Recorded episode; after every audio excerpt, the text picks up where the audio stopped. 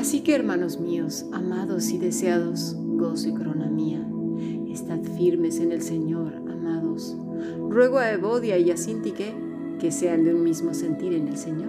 Asimismo, te ruego también a ti, compañero fiel, que ayudes a estas que combatieron juntamente conmigo en el Evangelio, con Clemente también y los demás colaboradores míos, cuyos nombres están en el libro de la vida.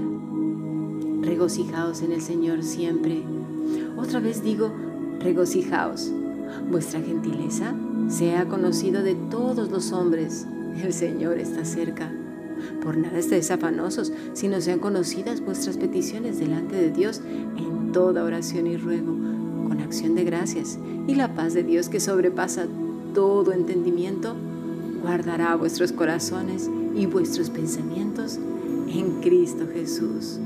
Filipenses capítulo 4 versículo 1 al 7. Estemos gozosos pues hemos escuchado la palabra de nuestro Señor Jesucristo. Si deseas formar parte de nuestro grupo internacional, por favor escribe un correo electrónico a fundacionbiblica.gmail.com. Dice también Filipenses 4 del versículo 8 al 9.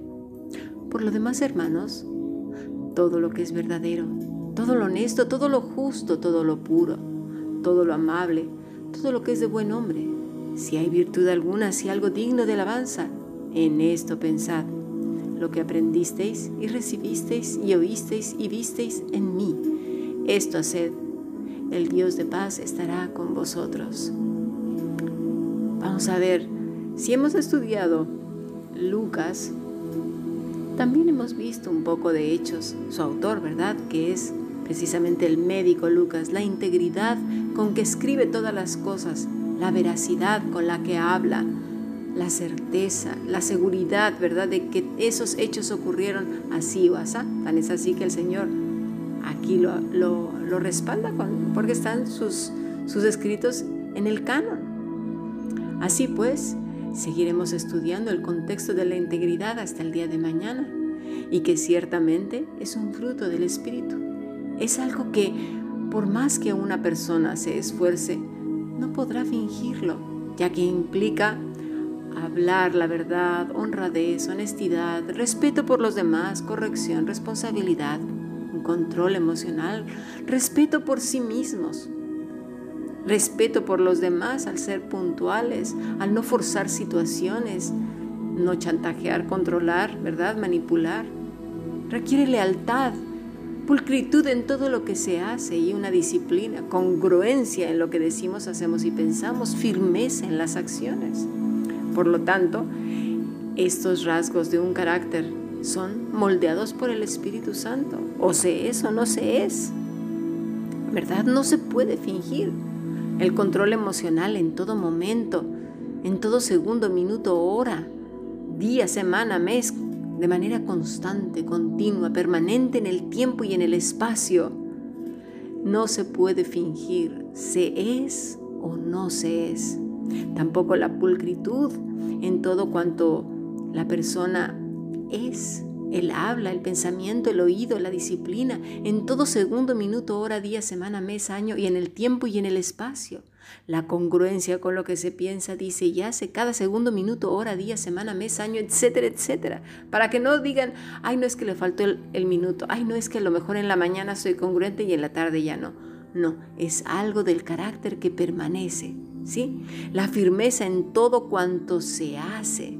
Y aquí también lo abarca Pablo y Lucas, porque aunque no sean las cartas con la firma de Lucas, él está implicado en todo cuanto escribe su querido amigo Pablo. Están los dos, ambos. Dice el primer versículo que permanezcamos firmes. La palabra es puestos en pie, stequeo, perseverar. Es que es muy fácil comenzar algo, lo difícil es perseverar. Quizás algunos digan, no, dímelo a mí.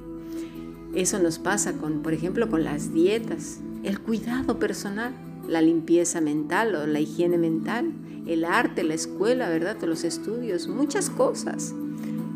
Comenzamos con algo con mucho entusiasmo, mucha ilusión Pero después de unos días, o a lo mejor ni siquiera días, de horas, permitimos que los vaivenes de la vida nos golpeen de tal manera que vamos rompiendo poco a poco los objetivos. La gente que gira a nuestro alrededor por lo regular no sigue nuestros objetivos, nuestras metas, y entonces se vuelven un distractor. Pero la inmadurez de nuestra parte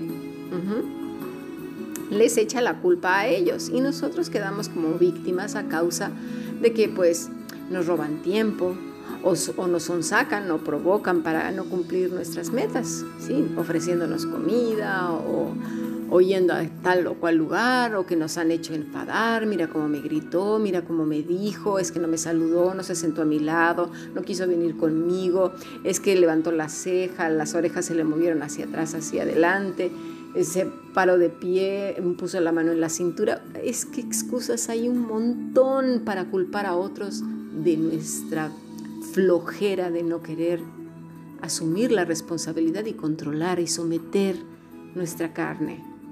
¿Sí? Nosotros también tenemos, por otro lado, no solamente educarnos a nosotros mismos, sino educar a los demás en cuanto a lo que es importante. Por ejemplo, cuando nos ofrecen comida, por así decirlo. Decir, mira, esto que, que me estás ofreciendo te lo agradezco muchísimo, me encanta, pero mi salud no me lo permite, no puedo. Eh, si yo lo consumo me pongo muy mal. Te invitan a una casa y les dices, oye, mira, eh, si no te molesta, yo no quiero que cambies el menú por mi culpa, pero yo tengo que llevar, mm, pues no sé, algunos ingredientes que para mí son completamente dañinos. No puedo comer postre o dulces o lo que sea. Y la gente poco a poco se va acostumbrando a que eres una persona que o tiene una dolencia o que eres muy disciplinada porque quieres bajar de peso lo que tú quieras, ¿sí? También, por ejemplo, si algunas personas te quieren distraer de tus estudios o cualquier cosa, hay que ser asertivos y aprender a decir no de manera educada, de manera cordial. ¿sí? Gracias por invitarme a hacer esto, aquello, pero ahora mismo no puedo. Tengo que cumplir con esta situación o tal situación porque hay gente que me está esperando o que está esperando este trabajo y no me gusta quedar mal. De esa manera las personas se están dando cuenta que eres íntegra con los unos y con los otros. Miren, esto me hace recordar a una chica que durante años batalló con una tiroides mal cuidada, al punto que subió excesivamente de peso. Con los años comenzó a tomar su tratamiento justo a la hora indicada y todas las personas que giraban alrededor de ella ya sabían que ella comía una alimentación especial. Por más que, además, por más que le insistieras, ella no lo comía. No, no, no. Con los años bajó de peso y se mantuvo hasta el día de hoy en un buen estado de salud mental y física. Y ya han pasado seis o siete años desde entonces.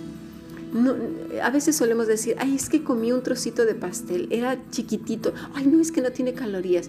Pero claro, eso le va sumando a una vida sedentaria, a una vida que además no te permite moverte porque estás enfermo que con los años cada vez perdemos más, este, no perdemos calorías con la facilidad de un joven, porque precisamente no nos movemos tanto, porque el hígado tampoco procesa igual que antes, un, un montón de cosas que con los años pues todo lamentablemente se estropea.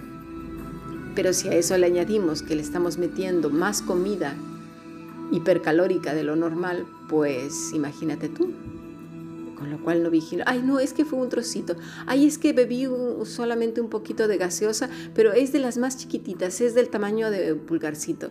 Da igual, pero la estás tomando todos los días. ¿Sabes? Entonces, tenemos que ser íntegros, honestos con nosotros mismos. Pablo se refiere a esto cuando nos dice que seamos firmes, que no culpemos a otros de nuestro descuido, nuestras rabietas, de nuestras tristezas, eso no es tener control sobre las emociones. Cuando estamos culpando a los demás y no nos hacemos responsables de lo que sentimos, de cómo reaccionamos ante los demás. Y ahora en nuestro siguiente podcast hablaremos de este sentir y de, este, de esta firmeza con la que debemos mantenernos hasta el día de nuestro Señor Jesucristo. Pasemos al siguiente podcast.